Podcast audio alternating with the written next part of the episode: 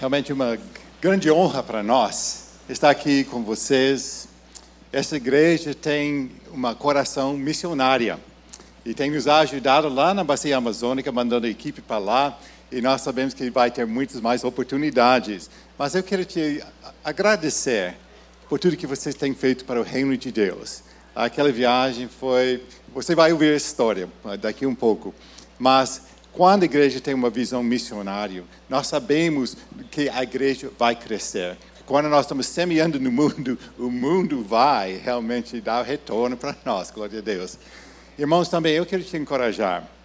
Essa equipe tinha médicos, dentistas, outras pessoas profissionais uh, com eles. E essa área de usar sua profissão para o reino de Deus é tão importante. Eu sou formado em engenheiro elétrico, minha esposa enfermeira. E as pessoas falam, eu tinha um bom trabalho lá nos Estados Unidos e bem abençoado. E as pessoas falam, quando eu cheguei no Brasil, puxa, você fez tanto sacrifício para chegar aqui no Brasil, né? diferença de cultura, de, de condições de viver lá em Santarém e tudo, né? Mas eu falo para as pessoas, gente, realmente não foi sacrifício para nós. Não tem lugar melhor do que o centro da perfeita vontade de Deus tem segurança, tem alegria, tem propósito para a sua vida. Então eu queria te encorajar. A grande comissão fala para ir e fazer discípulos. Onde você está indo, faça discípulos. Mas use sua profissão, use seu chamado, conhece sua chamada, seu chamado e fique no centro daquela perfeita vontade de Deus. E você vai experimentar o melhor de Deus em todas as áreas da sua vida. Então, Rebeca e eu estamos missionários lá na Amazônia por 37 anos já. Mas Rebeca foi criada no Brasil, ela tem 63 anos de ser missionária e ela vai falar sobre nossa história, como a Missão Paz uh, começou desde o início, quando os pais dela chegou aqui no Brasil. Então, deixe-me só orar para ela rapidinho. Pai, te agradeço por essa mulher de Deus, por tudo que tem feito na vida dela, para a inspiração ela tem sido para tanto povo e tantas pessoas e, e para mim também, Pai. Então, neste momento, eu o abençoo, Senhor. Usa a sua serva para falar suas palavras para nós, em nome de Jesus. Amém. Amém. Amém. Obrigado. Amém. Muito obrigada. Realmente para nós é uma honra muito grande estar aqui com vocês. Amamos essa igreja e vocês já fazem parte né, do nosso trabalho lá na Amazônia, porque já há muitos anos o Dr. Clécio, que é membro aqui da igreja, né, já tem ido lá, é, feito muito trabalho conosco. A sua esposa Verônica também sempre está organizando equipes. Eu quero até mostrar para vocês um pouco aqui sobre uma equipe que foi agora este ano e como é só um, um relato da, do, do, que aconteceu para vocês é, entenderem um pouco o que está acontecendo lá na Amazônia. Então, é, realmente a, a Bíblia, deixa eu ver para onde que eu aponto aqui para isso aqui mudar. Para lá, tá bom.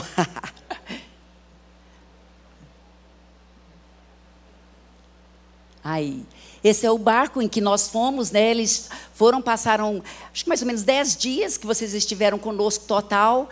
Aí nós saímos no barco, portador da luz, e fomos para várias comunidades. A gente aqui só umas fotos é, da, do, do, do, povo, né? O que é, como é a vida nos ribeirinhos. É, essa comunidade de Suruacá. Eu quero até contar um pouco sobre essa comunidade, porque é, nessa comunidade nós tínhamos ido aqui também outra outra comunidade que foram em, do Amorim, né? Deixa eu continuar aqui. Cabeceira do Amorim, também outra comunidade. Olha só que paisagens lindas também. Esse, esse, é o povo que nós chamamos de povo ribeirinho.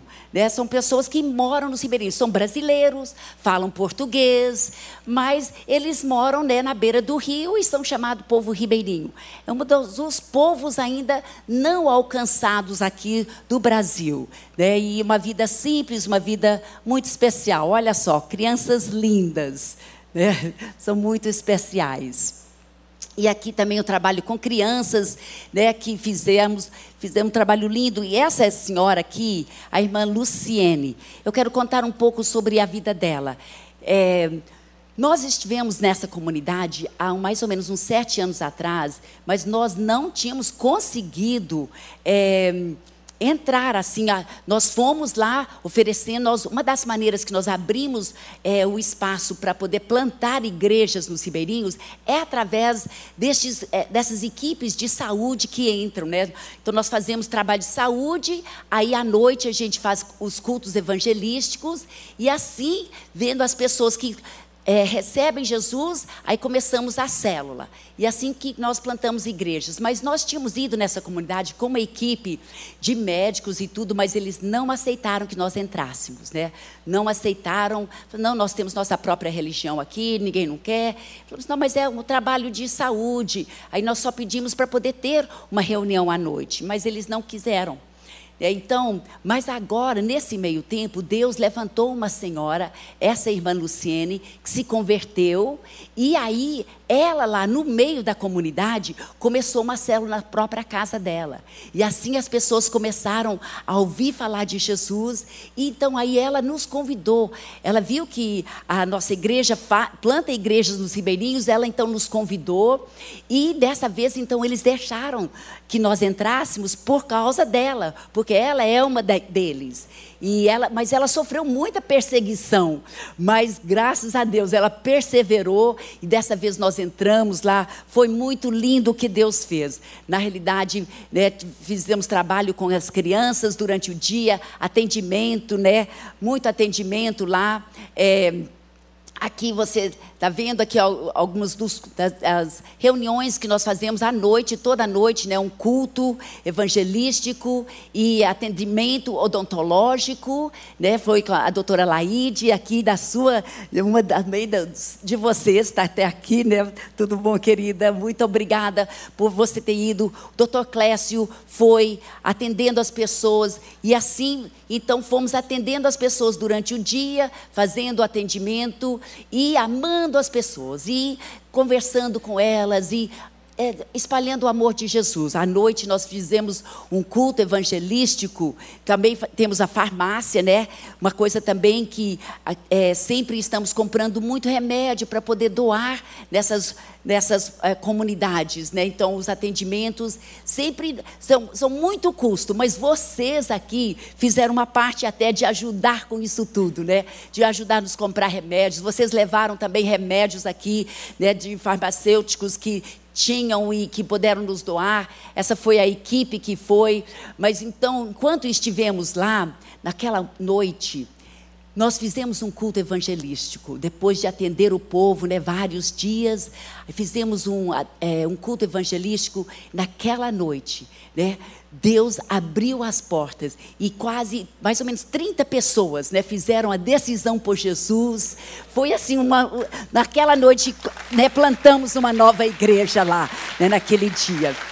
Então, foi muito, muito gostoso. E nós queremos agradecer você, essa igreja, porque vocês estão fazendo parte disso, né? Todo ano sempre estamos abertos para receber mesmo essas, é, essas equipes, né? tanto de saúde, pessoas que querem trabalhar com crianças, pessoas que querem evangelizar e é, é, falar de Jesus, vocês estão convidados, né? A, a Verônica está sempre organizando para nós, ela é o ponto de contato aqui. Agradecemos muito, viu, pastor? Sua igreja e toda a sua participação também. Foi daqui também, eles fizeram kits, né, de, para dar para as crianças com é, escovas de dente, pasta de dente, tudo. Foi assim, uma festa mesmo. Sabe o que? Para nós que vamos, né, quando vocês vão, quando você doa, né, talvez duas semanas, dez dias das suas férias para ir participar, você está abençoando tanto aquele povo que eles muitas vezes se sintam até abandonados, esquecidos, né, lá no meio do, do, do mato. Mas e Deus faz uma obra através da sua vida lá. Mas eu quero dizer que é você que vai receber mais ainda. Quando você se doa assim, né, em prol dessas pessoas, Deus faz algo em você, você é transformado. Então eu quero realmente te encorajar. Vá, porque Deus quer usar a sua vida, né? Doe, dez dias das suas férias para poder fazer missões em algum lugar esquecido. Eu acho tão lindo que vocês têm muitas igrejas agora no Ceará, lá no sertão. Gente, parabéns. Também não é um lugar fácil, é um lugar difícil. Também estamos fazendo missões no sertão. Não é fácil, mas vale a pena. Eu lembro uma vez um dos nossos pastores estava saindo de uma da comunidade e uma, um, um ribeirinho chegou com ele, pôs a mão no braço dele e falou assim: Pastor, não esquece que nós somos gente também. Né? Elas são pessoas preciosas. Jesus morreu na cruz por elas, como ele morreu na cruz por nós. Né? Elas merecem elas merecem o privilégio de, pelo menos uma vez, ouvir do amor de Jesus e poder receber salvação, como nós já recebemos. Né? Eu quero contar hoje, não vai ser, não vai ser um, uma pregação. Hoje eu quero contar um pouco de, do meu testemunho, do testemunho da minha família e como esse trabalho todo começou lá na Amazônia. Os meus pais, né, americanos, eles, o meu pai era fazendeiro, ele ele amava a fazenda, ele era agricultor. E ele nos contava que, de tardezinha, depois de trabalhar o dia todo no campo, enquanto ele dirigia o seu trator de volta para casa, né, ele ouvia a voz de Deus. Deus falava para ele: Filho, você tem tudo que você sempre quis na vida. Mas e as milhares e milhares de pessoas que vivem além do mar, que nunca tiveram a oportunidade de ouvir do meu amor, estão morrendo e indo para o inferno? E aquilo, meu, meu pai sabia que Deus estava chamando para ser um missionário. Ele sempre foi um homem muito submisso, ele foi para os seus pastores, falou com eles. Ele era de uma igreja que não tinha muita visão missionária, mas ele falou para eles: Olha, eu sinto que Deus está me chamando em missões. E, e eles falaram: Olha, se você quiser ir, pode ir, mas só não conta conosco financeiramente. Né? Então, meu pai pensou: Não, tudo bem, ele pensou, o importante, ele queria a bênção deles para ir. Naquele tempo tinha propaganda na televisão que aqui no Brasil tinha terra à, à venda, isso 63 anos atrás. Então, que tinha é, terra à venda e era barato. Meu pai pensou, ah, talvez eu vou ser igual o apóstolo Paulo, que ele fazia tendas para se manter enquanto ele era missionário. Então meu pai pensou, ah, eu posso ir para o Brasil, porque lá tem, eu posso ser um agricultor. Ele pensou, vou fazer ter uma plantação de café e assim eu vou poder manter a minha família e também ser missionário ao mesmo tempo. Então foi assim que ele escolheu até o Brasil. Não foi assim uma grande visão de Deus, né? Venha para o Brasil. Mas foi simplesmente porque ele pensou assim, ele poderia é, nos manter. Então, eles planejaram a vinda deles para o Brasil. É, eles foram de carro até Miami. Naquele tempo, minha irmã mais velha, Ângela, tinha sete anos. O Lucas tinha seis. Um, o outro, meu irmão Timóteo, tinha um ano. Minha mãe estava grávida de mim. Então, mas aí, naquele 63 anos atrás, né, não tinha ultrassom. E então, minha mãe pensou: ah, eu prefiro então viajar grávida, porque levava 30 horas naqueles dias, né? Não tinha é, avião a jato, era tudo só hélice, né? Levava 30 horas de Miami até, até o Brasil. Então, eles, ela planejou que eu nascesse então no Brasil e porque ela pensou, prefiro viajar grávida com um menino de um bebê de um ano do que com um bebê recém-nascido e também um de aninho. Então, mas aí chegaram em Miami, né? Estavam, foram, ficaram hospedados num, num hotel. Só que naquela tarde, o próximo dia, eles iam pegar o avião para vir para o Brasil. Naquela tarde, a minha mãe começou a sentir dor. Aí meu pai ficou desesperado, não conhecia ninguém lá em Miami. Foi atrás de um médico, achou um médico, e esse médico falou assim: "Olha, esse bebê não vai esperar vocês chegarem no Brasil não", né? E justamente na madrugada do dia que eles iam pegar o voo para vir para o Brasil pela primeira vez, eu nasci, né, lá em Miami. Aí eu conto essa história porque quando o meu pai foi pagar pelo meu parto, o médico não cobrou nada dele. E para o meu pai, aquilo foi assim, uma confirmação tão grande de Deus, que Deus proveria para eles, né? Porque ele estava indo assim, pela fé mesmo, sem promessa de qualquer ajuda financeira, né? E, mas aí já logo, né, uma despesa que ele não esperava, mas Deus já proveu. Né? Quando a visão é de Deus, a provisão também sempre é de Deus. Né? E realmente, nós chegamos no Brasil, meu pai acabou até comprando uma terra, mas ele depois nunca plantou. Acabou depois vendendo aquilo, porque Deus começou a tocar nos corações de amigos e parentes deles lá dos Estados Unidos, que começaram a enviar. Né? E também meus pais tinham negócios nos Estados Unidos, ele deixou a fazenda dele arrendada e tudo. E Deus abençoou que ele nunca, nunca precisou trabalhar no Brasil para manter a família. Deus sempre proveu. E nós fomos criados assim, sempre uma vida muito simples, mas nunca faltou nada. Nunca, eu nunca lembro dos meus pais falar assim: olha, a gente não sabe como nós vamos comer amanhã. Nunca, nunca. Sabe, Deus, quando a visão é de Deus, a provisão é de Deus, né? Deus é tão fiel. Eu, eu gosto muito de falar para as pessoas que sentem o chamado missionário: nunca Deixa finanças ser a razão que você não vá para o campo missionário.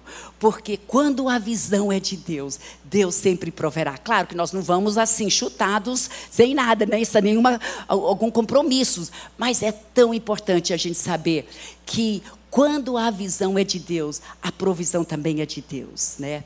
E o meu pai, então, chegamos lá em São Paulo. Primeiro eles moraram em Campinas, onde eles estudaram português. Depois mudaram para Belo Horizonte. E depois, então, foi em Belo Horizonte onde o Abe, o meu irmão caçula, então nasceu. E começamos, então, a plantar igrejas. O que o meu pai não sabia também muito como plantar igrejas, ele pensou assim: bom, o apóstolo Paulo, né? Ia numa praça pública, ele pregava o evangelho, aí quando alguém se convertia, ele então ia para as casas e reuniam nas casas. Então foi assim que ele fez. Ele comprou aqueles projetores antigos que para mostrar filmes sobre a vida de Jesus, né? aqueles com aqueles rolos grandes antigos. Então ele comprou também um gerador e eu lembro, né, nós moramos é, em Goiás, é, em Minas Gerais, né, em Belo Horizonte, por mais ou menos 10 anos. Ele plantou umas 10 igrejas lá depois sentiu de mudar para Goiás.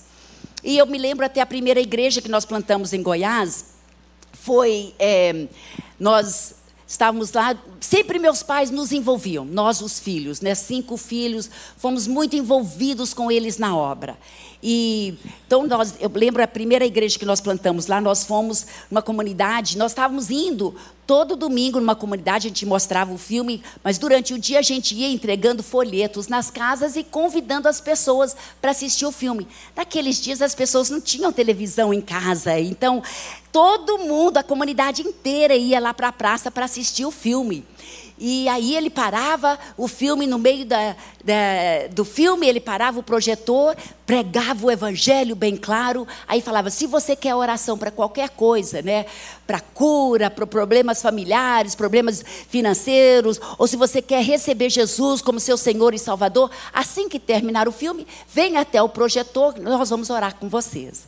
E assim então, ali orava com as pessoas, pegava os nomes e os endereços, e durante a semana então visitava. Só que nós estávamos indo para essa uma comunidade, assim, semana após semana. O nome dessa comunidade era Passa Quatro.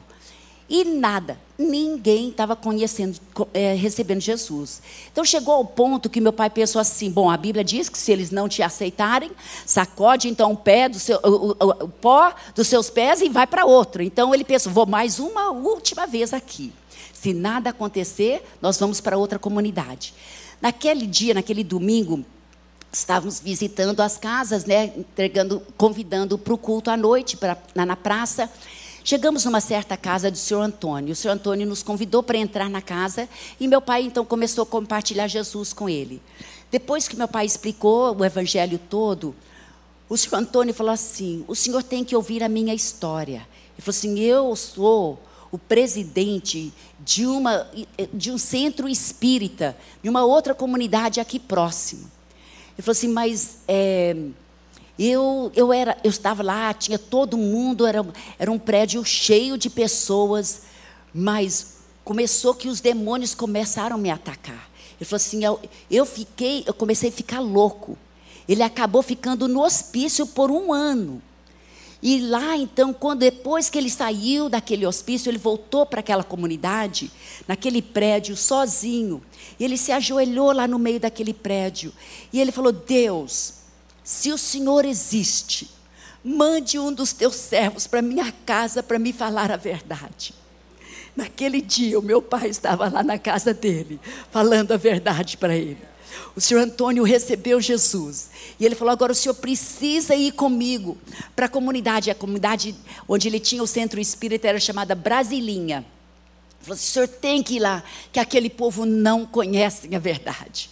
Então ele marcou, nós fomos lá, chegamos lá, né, era tão, pequena a comunidade, era só uma igrejinha católica e algumas casas. Meu pai perguntou assim: aqui que é, é Brasilinha? Ele falou assim: é, é aqui. Mas Aí nós pensamos, aí ele falou assim, mas tem aqui um centro espírita? Ele falou, ah, é aquele prédio ali. E realmente o senhor Antônio tinha ido, né? Tinha convidado as pessoas, abrimos lá o prédiozinho pequeno e não demorou e o estacionamento estava cheio que, que era o estacionamento? Era um monte de postes onde todo mundo ia a cavalo. Né? O transporte era a cavalo. Então estava lá todos os cavalos né? Na, no, no, estacionamento. E o prédiozinho ficou cheio. Aí meu pai pregou o evangelho, bem claro, bem simples. simples. Aí ele falou assim: agora, se vocês querem receber Jesus como seu Senhor e Salvador, levante a sua mão. Todo mundo levantou a mão. Aí meu pai pensou assim: ah, eu acho que eles não entenderam, né? Porque na outra comunidade ninguém queria saber de Jesus. Então, aí ele explicou de novo. Contou, falou o evangelho de novo, bem simples, bem claro. Aí falou assim: agora, se vocês entenderam e querem realmente receber Jesus como Senhor e Salvador, levante a sua mão. Aí, de novo, todo mundo levantou a mão e um velhinho sentado no, no banco, ele falou assim: a gente quer que a gente não sabe como. E naquela noite nasceu uma nova igreja. Aleluia. Aleluia. Glória a Deus. Nessa Nessa primeira igreja lá de, de, de Goiás, que né, meus pais implantaram, foi a, a, mesma igreja onde eu e o meu irmão Timóteo, então, nos batizamos com primeira primeiro grupo de, de convertidos lá. Nós descemos a montanha, todo mundo morava né, na beira do rio e o transporte deles era era cavalo, né? Então eles sempre andavam a cavalo.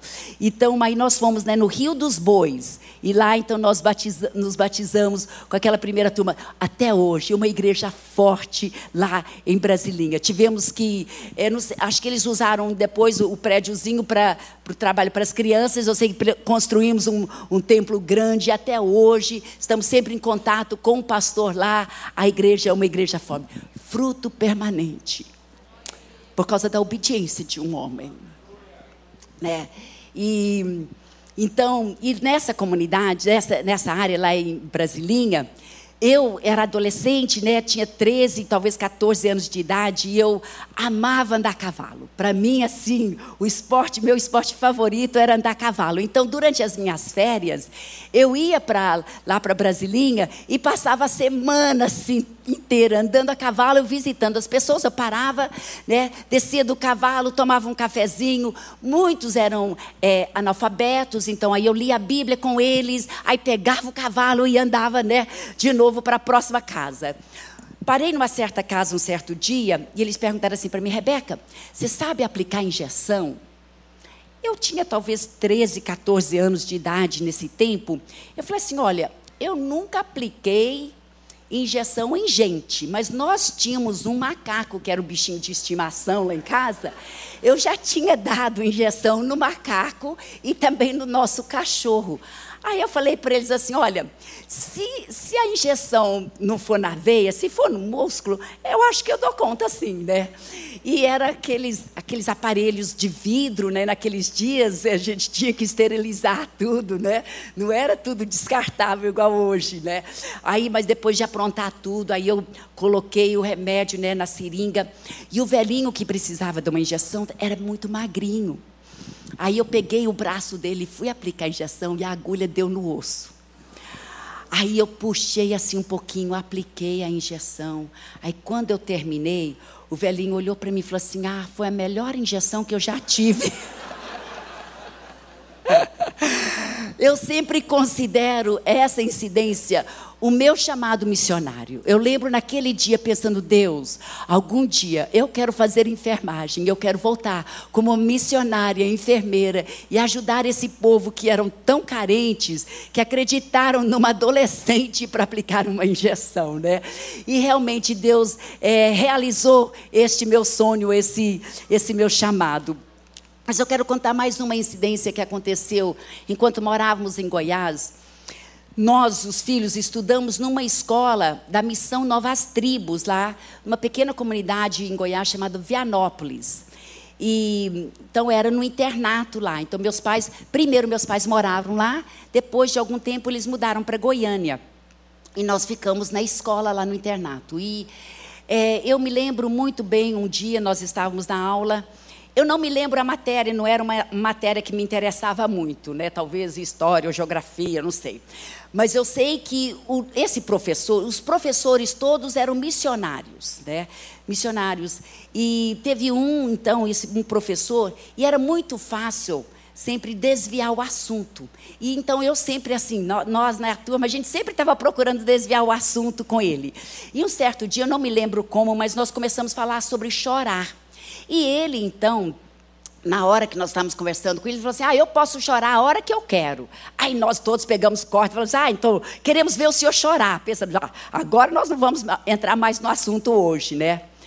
Eu sei que quando nós falamos para ele que nós queríamos vê-lo chorar, esse senhor baixou a cabeça e, com poucos segundos, ele levantou o seu rosto. Lágrimas estavam descendo no seu rosto. Ele falou algo que marcou a minha vida. Ele falou: é só pensar nas milhares e milhares de pessoas que nunca tiveram a oportunidade de ouvir falar de Jesus, estão morrendo e indo para o inferno. E aquele homem ficou lá sentado e chorou. Eu lembro que aquilo fez um impacto na minha vida. Eu também comecei a chorar. E eu orei, falei: Deus também me deu uma paixão pelas almas perdidas. Quebre o meu coração como o seu é quebrado pelas almas perdidas. Aquilo marcou muito a minha vida. Sei que meus pais também, eu, não, eu lembro quantas vezes o meu pai pregando no púlpito, e quando começava a falar sobre as almas perdidas, ele começava a chorar. E tanto que é, meus pais nos envolveram tanto no ministério e nesse amor por Jesus, ele fez questão que nós também, como filhos, conhecêssemos Jesus desde, desde criança. E nós fomos criados mesmo nesse ambiente. Né? E todos, então, nós terminamos o ensino médio né, lá em Vianópolis, fomos todos, cada um para os Estados Unidos, estudamos lá. E tanto que todos voltaram como missionários, né? todos cinco filhos. Né? Então, essa paixão foi colocada em nós. Né? Deus fez uma obra muito forte. E o meu irmão mais velho, Lucas, ele sempre era um homem muito aventureiro e ele queria muito é, ser missionário na Amazônia porque ele amava caçar e pescar, e ele pensou, ai, lá na Amazônia eu vou estar, né, na minha glória fazendo tudo isso. Então, ele depois que ele foi para os Estados Unidos, ele fez teologia, casou-se e voltou então e trabalhou com meus pais um tempo em Goiás, mas o sonho dele era ir para a Amazônia. E depois então logo ele foi para a Amazônia. E quando ele mudou então lá para Santarém, ele começou a fazer viagens de pesquisa né, sobre a, os, nos ribeirinhos e ele viu comunidade após comunidade, sem nenhuma igreja evangélica. Aí ele pensou assim: ai, o trabalho aqui é grande demais, né? É muito grande. Ele falou assim: eu não vou dar conta sozinho. Aí ele começou a convidar o resto da família. Chamou meus pais, nos chamou. Eu ainda, eu e o Paulo, né, eu tinha voltado para os Estados Unidos, eu fiz teologia, depois estava fazendo enfermagem, né? Casei com meu príncipe tão abençoado, né? E então nós é, Ainda moramos nos Estados Unidos depois de casados mais seis anos. Nesse meio tempo foi quando o Lucas foi para a Amazônia. Ele ligou para nós e falou assim: vocês precisam me ajudar aqui na Amazônia. Ele falou assim: com a área de saúde vai ser a maneira, a estratégia principal que nós vamos usar para abrir essas comunidades para o Evangelho. Então, ele nos convidou, chamou a família toda. Eu sei que todos nós, então, fomos para Santarém para ajudar o Lucas, né? E foi lá então que surgiu a Igreja da Paz, porque paz é uma sigla para projeto Amazônia, né? PAZ de projeto Amazônia, então foi que começou é, a a missão Paz, né, que nós somos, e aí então a, as plantações de igrejas através Começou com a missão, nós mesmo indo, aí depois essa visão foi passada mesmo para a igreja, e agora é a própria igreja que está né, se multiplicando e crescendo igual vocês estão fazendo aqui. Né? Então, é, então foi justamente isso que nós então começamos nos ribeirinhos, né, e conseguimos esse barco de saúde que você viu, né? Portador da luz. Foi também tudo assim, foi milagres como Deus providenciava, né? Ficamos sabendo de um, um, nós, nós ganhamos um, é, uma gráfica e aí, só que ninguém sabia mexer com a gráfica, então meu marido, né, por ser engenheiro, então, acho que é você, Paulo, que vai ter que mexer com isso. Então, convidamos um irmão lá da missão Amém, lá de Belo Horizonte, para ir para nos ensinar, né, o, o irmão Lawrence, não sei se alguns de vocês até conheceram. E aí ele foi lá, nos ensinou ensinar o Paulo. Enquanto isso, enquanto ele estava lá, todo dia ele ficou hospedado lá em casa.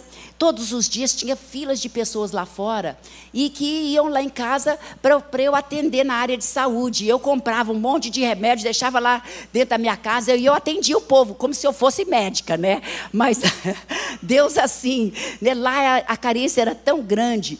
E um dia ele perguntou assim: Mas aonde você está arrumando dinheiro para comprar todo esse remédio e tudo? Eu falei: Não, gente que está comprando tudo. Aí ele nos fez entrar em contato com uma missão lá da Alemanha, e essa missão, através dessa missão lá na Alemanha, a Christoffel Blinden Mission, que então eles depois vieram, foram lá né, para Santarém e viram o nosso trabalho, e eles que então providenciaram o barco para nós. Assim, cada história de milagre, né, de como Deus sempre proveu né, milagrosamente tantas coisas. E, e realmente, então, aí nós começamos o trabalho nos ribeirinhos né, íamos, né, eu e o Paulo então escolhemos, nós temos quatro filhos, é, então nós escolhemos a, a fazer o homeschooling, né, que é estudo em casa, por correspondência, para que os nossos filhos pudessem ir no barco comigo, né, para nas viagens.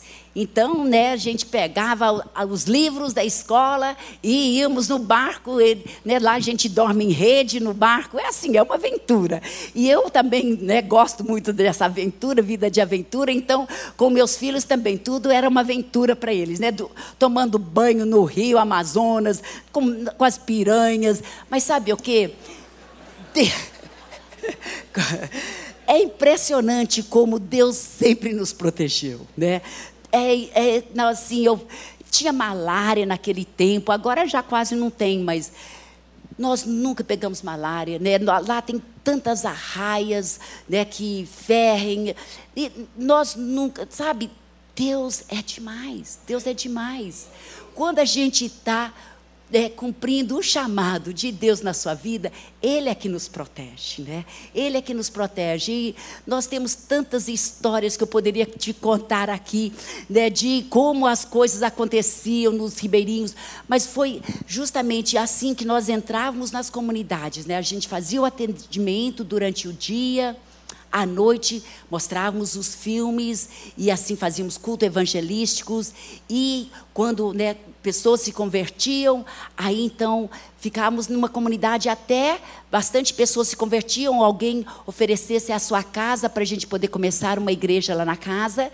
E então Aí deixavam já uma célula começada naquela comunidade e sempre com os obreiros né, nossos da, da, das igrejas da, da, cidade que dariam a continuação. Né? A gente sabe que nós somos chamados para fazer discípulos, né? não só convertidos. Então, para nós, para ter discípulos mesmo, tínhamos que ter uma presença real e permanente naquela comunidade. Então, para nós era sempre foi através de plantação de igrejas mesmo. Então, sempre então através das células indo lá um obreiro indo até que levantássemos então um obreiro local lá que pudesse então assumir aquela igrejinha. Então, sempre assim. O, o que essas equipes até têm ido lá e ajudado também na, na construção do prédio. Né? São é o povo nosso lá que está plantando as igrejas, estão entrando nas comunidades, estão plantando as igrejas. Aí, quando crescem, crescem bastante e tem já várias células que precisam de um prédio, então aí geralmente convidamos uma equipe, ou daqui do Brasil ou dos Estados Unidos, para ir e nos ajudar na construção do prédio, né, para ajudá-los porque nós não queremos nunca que eles criam uma dependência, né, assim financeira, né, em nós, mas realmente é uma igreja sadia que que é, se mantém mas às vezes pro, a ajuda que nós damos, então, às vezes, ajudar com o prédio deles. Eles estão lá trabalhando, construindo, eles que pegam a terra, as pedras, né, tudo assim. Aí nós entramos, ajudamos eles também com a mão de obra, nós levamos os profissionais e assim, então, construímos lá o prédio para eles. Né? Então, é mais uma oportunidade também. Quem talvez tenha assim, ah, eu, eu não, não quero pregar lá na frente, mas para ir para trabalhar, eu posso ir, eu posso fazer missões assim trabalhando, né? E é, é missões, é trabalho, não é sempre só pregando o evangelho. Às vezes é trabalho físico também. Então, tem tantas oportunidades, né, para para poder todos nos envolvermos em missões assim. E no início, nós tínhamos bastante perseguição, né? Porque a igreja ainda não era muito conhecida, mas pelo fato que nós entrávamos com a área de saúde, assistência social, isso ajudava muito. Então, é, eu me lembro, né, quero contar aqui uma história para vocês. Uma vez nós estávamos passando no, na beira do rio e teve um senhor na, na beira que fez sinal para a gente parar. Aí nós paramos, ele era o presidente daquela comunidade. E era uma comunidade que nunca tinha deixado que a gente entrasse lá. Né? Eles sempre falam: não, nós temos nossa própria religião aqui, nós não queremos vocês. Nunca tinha aceito que nós entrássemos. E, mas nesse dia ele estava lá, fazendo sinal para a gente parar. Então nós paramos. Aí ele explicou que o filho dele estava muito doente. Ele viu o nosso barco e sabia que a gente sempre tinha remédio no barco. Então ele queria saber se nós pudéssemos, então, é, atender o filho dele. Aí nós pensamos, ah, é a nossa oportunidade. Né? Então nós falamos com ele, sim, com certeza. Inclusive naquele tempo eu tinha um dentista canadense que estava conosco no barco e eu falei assim, nós temos aqui um dentista também, além de atender as pessoas né, na área de saúde, podemos também atendê-los com o dentista, se vocês quiserem. Aí o que a gente só pede é que à noite vocês permitam que a gente use então o salão comunitário. Eles têm sempre um salão de festa lá que é de futebol deles, né? Falando que nós possamos usar o salão comunitário, que nós queremos então mostrar um filme sobre a vida de Jesus. Aí, na hora, o presidente falou: pode sim, pode sim. Ele estava muito animado, né, por causa do filho dele que estava doente. Então, eu aproveitei e fui primeiro, fui lá com o filho dele, atendi bem o filho dele. E aí fizemos, né, fizemos atendimento o dia todo. À noite, então, quando começou a escurecer, nós pegamos os rapazes lá do barco, pegaram o equipamento, né? Porque a gente leva sempre gerador com os projetores e tudo, né? Então, levamos, tavam, eles estavam levando tudo lá para montar lá no salão comunitário, quando de repente o irmão do presidente entrou lá dentro do salão, bêbado, mas assim bem bêbado mesmo, né? E aí ele assim, falou assim: não, aqui ele começou a derrubar as coisas. Falou assim: não, aqui nós temos nossa religião, nós não queremos mais ninguém aqui, não. Se vocês fizerem qualquer culto aqui, qualquer coisa aqui, nós vamos é matar vocês. E ele ficou assim, muito né, irado. E, e a gente sabe, nessas comunidades, quando eles estão são, eles não têm coragem de, de realmente matar. Mas quando eles se embriagam, ele é igual o faroeste, né? Eles matam mesmo. Lá não tem polícia, não tem ninguém, não tem né, ninguém que, que tem, os limita. Então, é, é, quando eles ameaçam, geralmente é porque eles fazem mesmo. Então, a hora, os rapazes né, pegaram os, é, a, o projetor, o gerador, levaram tudo de volta lá para o barco. E falaram assim: e agora, o que, que a gente vai fazer? Nós falamos: não, mas essa comunidade é a primeira vez que eles estão, nós estamos aqui dentro. E nós cremos que é da vontade de Deus. E foi o presidente que falou que nós poderíamos fazer, ter esse culto. Então nós fomos lá com o presidente.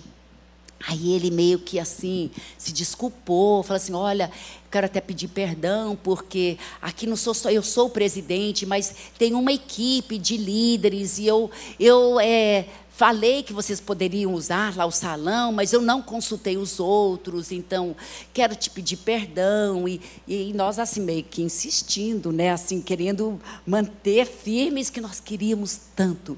Nós sabíamos que essa comunidade merecia ouvir falar de Jesus. Então, aí no fim ele falou assim: ó, vamos fazer o seguinte: eu não tenho realmente o direito de deixar vocês usarem o salão comunitário, mas que tal de vocês bastarem um filme, então, na frente da minha casa? Né? E agora, vocês que conhecem o trabalho assim nos ribeirinhos, eles não, não é casa assim separada que tem. É, parede ou cerca, é uma casa após a outra, assim é tudo de uma, tudo junto lá, né? Então, mas falamos, tá, tudo bem, tudo bem. Aí nós pensamos, vamos sim, porque é a oportunidade que nós estamos tendo para entrar nessa comunidade. Então, eu lembro que sempre, né, os meus filhos iam comigo lá para a gente assistir o filme juntos e durante o culto, mas desta vez, né, eu pensei, ai Deus, eu estou pronta para morrer, mas não quero que meus filhos morram. E eu lembro que eu reuni os meus filhos lá no barco e falei assim: olha, hoje eu quero que vocês fiquem aqui no barco. Vocês não vão com a mamãe lá para assistir o filme e para ter o culto, não. Vocês ficam aqui no barco. Eu falei para eles, eu não sei. Eu contei para eles o que a, a ameaça que estávamos tendo. Falei para eles, eu não sei se a mamãe vai voltar viva. Mas eu falei, se eu não voltar, mas vocês vivem para Jesus. Eu lembro abraçando meus filhos, beijando os meus filhos. Falei para eles, e também diga para o papai que eu o amo, porque o Paulo não estava na viagem comigo. E e assim, né, deixei meus filhos lá no barco e eu lembro subindo, né, para ir aonde era a casa desse desse senhor. Mas eu tinha uma paz, uma certeza que eu tinha feito a decisão certa. Né? A Bíblia diz: nós não estamos prontos a deixar pai e mãe, né, em prol do evangelho, do reino, do chamado que nós temos, naquele dia eu sabia que eu tinha feito a, decisão certa. Me lembro subindo lá, com muita paz, muita paz minha, no meu coração. E, e, então montamos lá o projetor, começamos a mostrar o filme o tempo todo. Né? Eu fiquei orando e vigiando, né? Orar, orando, só fiquei andando, orando e vigiando e clamando pela graça e a misericórdia de Deus, que essas pessoas pudessem pelo menos ouvir o Evangelho. E naquele dia fizemos o apelo, várias pessoas receberam Jesus naquela, naquela noite, e hoje nós temos uma igreja forte naquela comunidade, né? Glória a Deus. Glória a Deus. Nós sabemos que, eu, eu sinto que no mundo espiritual, se nós não tivéssemos perseverado e ido né, em frente, que talvez até hoje aquela comunidade estaria fechada para o Evangelho. Mas graças a Deus, né? Assim então o Evangelho está sendo espalhado. Ainda dizem que tem mais ou menos é, 35 é, mil comunidades ribeirinhas, né? E assim nos planaltos lá. E dessas 35 mil, apenas 5 mil têm uma igreja evangélica. Né? Então o campo ainda é muito grande, é muito grande, né? Mas essas pessoas merecem também ouvir o evangelho. Eu sei que como missionários nós quando nós estamos procurando um lugar para missões, tem duas coisas que nós procuramos. Primeiro, onde há necessidade. Onde há necessidade. E lá ainda a necessidade é muito grande. Né? E, e o bom né, aqui da Amazônia é que os ribeirinhos, eles falam português. Nós não temos que aprender outra língua. Né? Tem outros lugares, eles estavam até nos contando de um país onde, né, lá em Guiné, né, parece que tão pequeno o estado do tamanho de Acre ou Rondônia, Rondônia, né? Mas com quantas línguas, pastor? 40 dialetos e nove subdialetos. Imagina. A língua oficial francesa. Mas quantas línguas? Então, para ser missionário, para poder entrar e realmente compartilhar Jesus, você tem que falar a língua do povo, você tem que entrar na cultura dela. Né? E aqui nós temos uma vasta área, uma área tão grande, a Amazônia, 30 mil comunidades ainda, sem nenhuma igreja evangélica, e falam português. Né? Falam português. Então, para nós, é assim. E também a segunda coisa que você procura quando você está procurando por missões, primeira é realmente a necessidade, mas a segunda é onde o Espírito de Deus está movendo. Porque muitas vezes, como nós já sabemos da história, teve lugares onde o Espírito de Deus moveu, né? E depois parece que vem em ondas. E quando o Espírito de Deus está movendo, nós temos que ter missionários lá prontos para entrar com o Evangelho. E aqui no Brasil, gente, nós estamos no meio de um avivamento, né? Onde as pessoas estão abertas, as pessoas é, é impressionante. Nós, né, nós também trabalho lá no Japão, inclusive três dos nossos filhos são missionários no Japão. Né? Todos os nossos filhos estão servindo o Senhor em missões.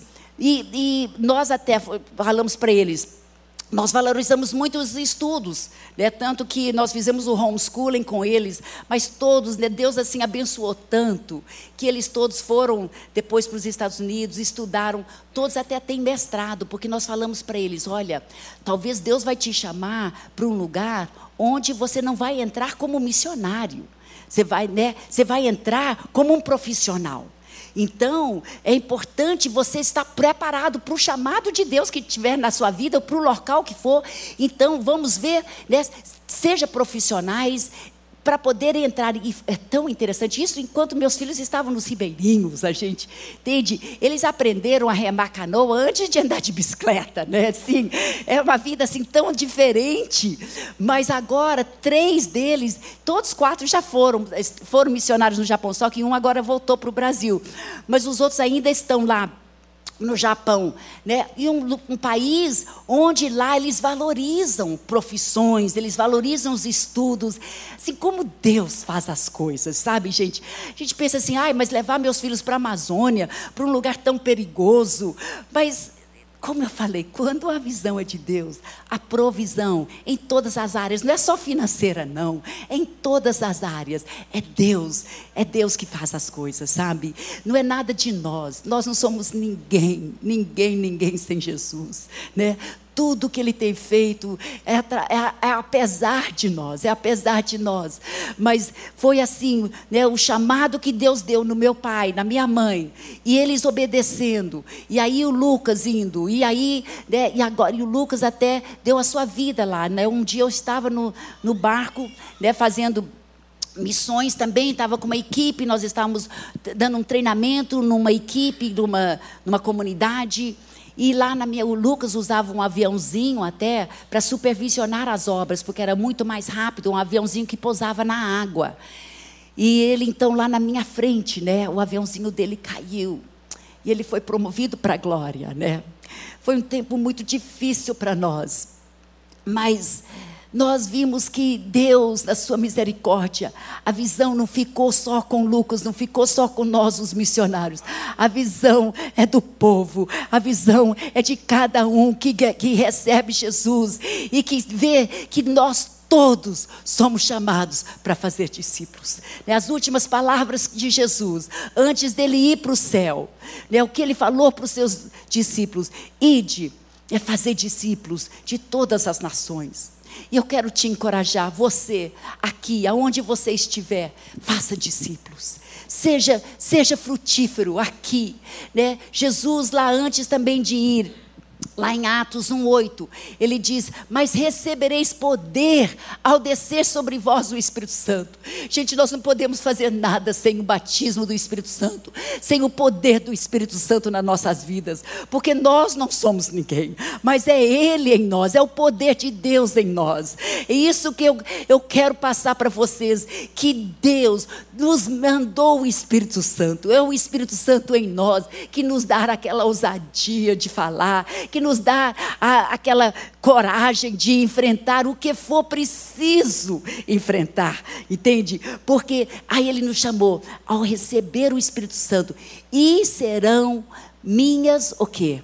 Minhas testemunhas. Né? Nós temos o santo privilégio, Deus nos escolheu, cada um de nós, para sermos testemunhas de Jesus, para sermos testemunhas de Jesus. E nós temos, né, aonde estivermos, vamos lá ser testemunhas de Jesus. Vamos ser o que nós gostamos de chamar é de é, de sermos árvores frutíferas aqui na nossa Jerusalém, na nossa Jerusalém.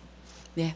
Eu quero terminar é, mostrando um vídeo e depois do vídeo é, ainda quero orar por vocês. Então vamos rapidinho assistir esse vídeo que eu gostaria que vocês assistissem.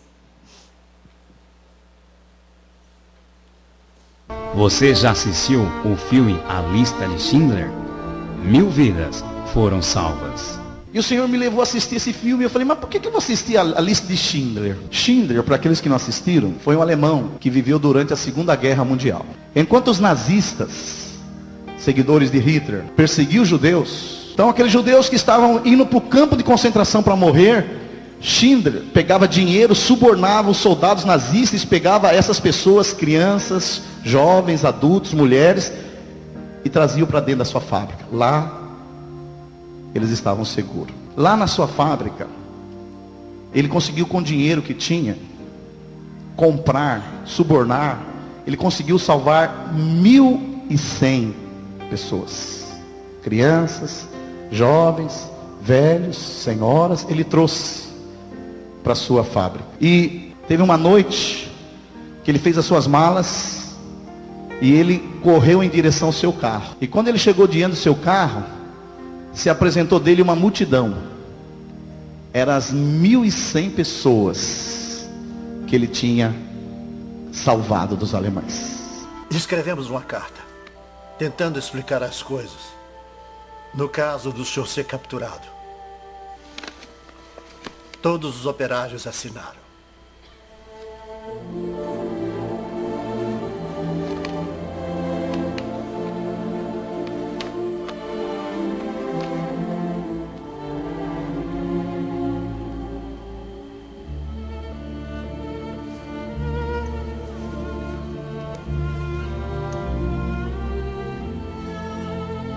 Está em hebraico. O Talmud diz: aquele que salva uma vida salva o mundo inteiro.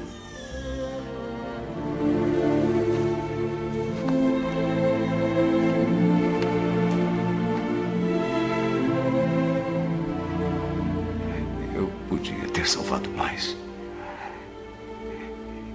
Eu podia ter salvado mais. Eu não sei se ao menos Podia. Oscar, aqui estão mil e cem pessoas que estão vivas por sua causa. Olhe para elas. Se eu tivesse guardado mais dinheiro. Eu, eu joguei tanto dinheiro fora. Você não tem ideia. Se ao menos. Haverá outras gerações por causa do que o senhor fez.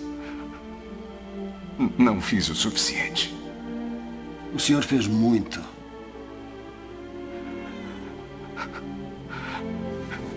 Esse carro. Que teria comprado o carro. Por que fiquei com ele? Dez pessoas só nesse carro. Dez pessoas. Dez pessoas a mais. E isto duas pessoas. É de ouro. Mais duas pessoas. Eu teria conseguido duas. Duas pessoas. Uma a mais, pelo menos. Uma pessoa.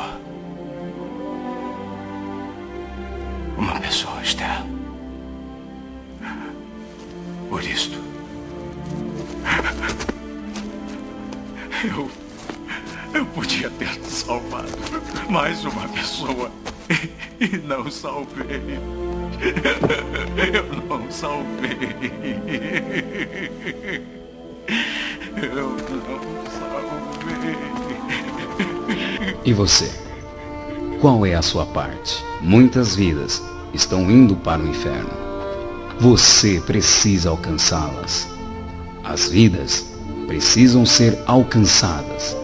Seu cônjuge, seus pais, irmãos, amigos. O que você tem feito para alcançá-los? Quanto vale uma vida para você? Oscar Schindler investiu milhões para salvar mil pessoas.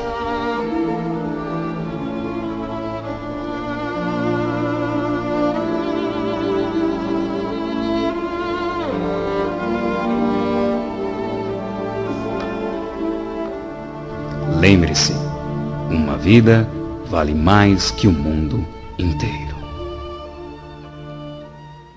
Quero convidar todos a ficar em pé.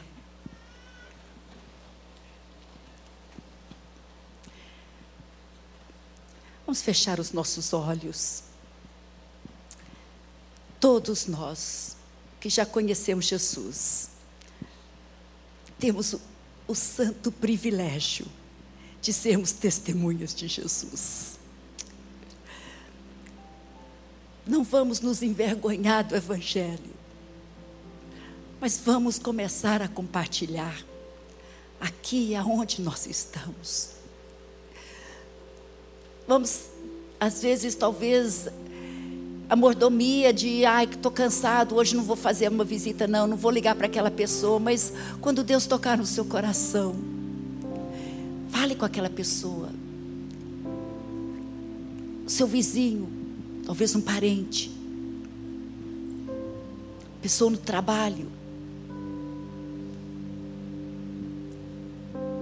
Eu sei que a Bíblia diz lá no céu que Ele vai enxugar todas as lágrimas. Eu penso que é porque talvez no dia do grande julgamento, pessoas lá vão falar assim: Mas você era minha vizinha, você nunca falou para mim de Jesus, e eu agora estou indo para o inferno.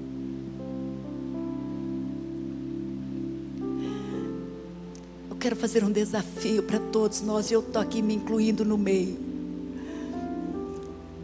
Um compromisso de sermos realmente testemunhas de Jesus.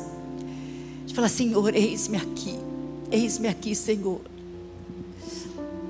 Ajude-me, ó Pai, a sair da minha zona de conforto e compartilhar o que o Senhor fez por mim.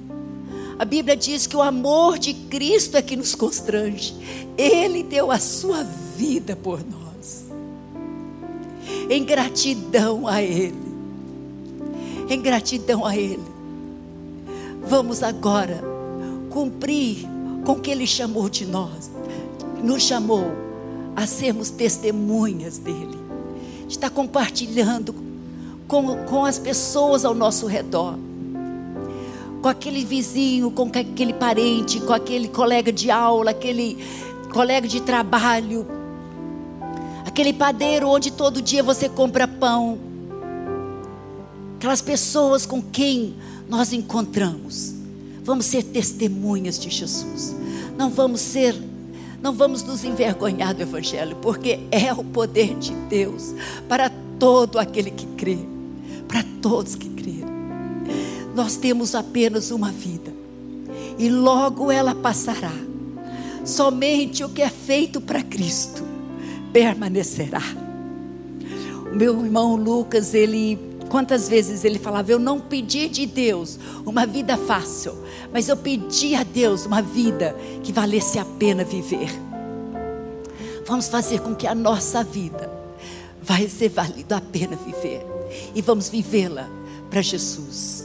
Vamos vivê-la, vamos procurar saber, Senhor, qual é o meu chamado específico e cumprir isso. Mas todos nós temos um chamado de sermos testemunhas de Jesus. E eu quero te desafiar agora. Se você está juntamente comigo, não vou te pedir para vir aqui na frente por causa do tempo que já está vencido, mas ainda do seu lugar mesmo. Vamos fazer um compromisso. Levante a sua mão se você está falando comigo. Senhor, eis-me aqui. Ajude-me, Senhor. Eu quero ser uma testemunha de Jesus. Não quero me envergonhar. Não quero me envergonhar. Eu quero ser testemunha de Jesus. Aqui mesmo, aonde eu moro, na minha comunidade, com os meus vizinhos, com os meus parentes. Deus tem te escolhido. Eu quero agora fazer uma oração para nós. Quero terminar agora com essa oração. Pai, estamos aqui diante do Senhor. Sabemos que o Senhor tem nos chamado para sermos testemunhas, ó Pai.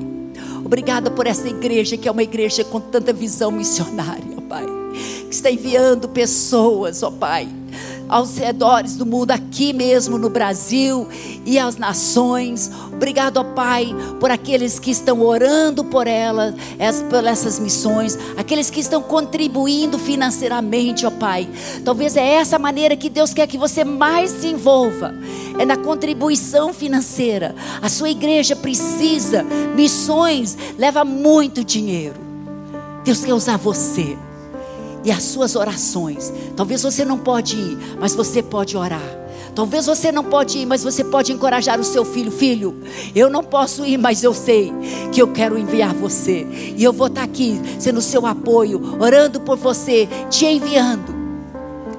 Ajudando aqui na, na igreja em missões. Fazendo a nossa parte. Deus quer te usar. Deus quer fazer com sua vida, vale a pena que a sua vida, que você vai mudar essa geração, sendo testemunha de Jesus. Pai, eu abençoo aqui todos. Eu abençoo essa igreja, eu abençoo cada pessoa aqui que tem um coração aberto para ser uma testemunha de Jesus. Ajude-nos, ó Pai. Quebrante o nosso coração como o seu é quebrantado pelas pessoas que ainda não te conhecem, ó Pai. Que o nosso coração possa ser quebrantado como o teu, ó Pai. E que possamos ir atrás delas, perseverando, ó Pai. Não abrindo mão de nenhuma pessoa, reconhecendo que cada um é tão importante. Lembrando, ó Pai, que nós não podemos levar nada para o céu conosco, nenhum bem físico, a não ser almas preciosas que vamos poder levar, levar e apresentar ao Senhor, ó Pai. Ó Jesus, nós aqui estamos aqui diante do Senhor, dizendo, Pai, eis-nos aqui, eis-nos aqui, ó Pai. Queremos, ó Pai, ser Suas testemunhas, queremos ser árvores frutíferas aqui mesmo em nossa Jerusalém para que possamos estar prontos para sermos enviados e estarmos envolvidos em todas as, as missões que o Senhor tem para nós. Ó oh, Pai, muito obrigada. Abençoamos aqui, cada um aqui hoje, em nome de Jesus. Amém, Senhor. Amém, Jesus.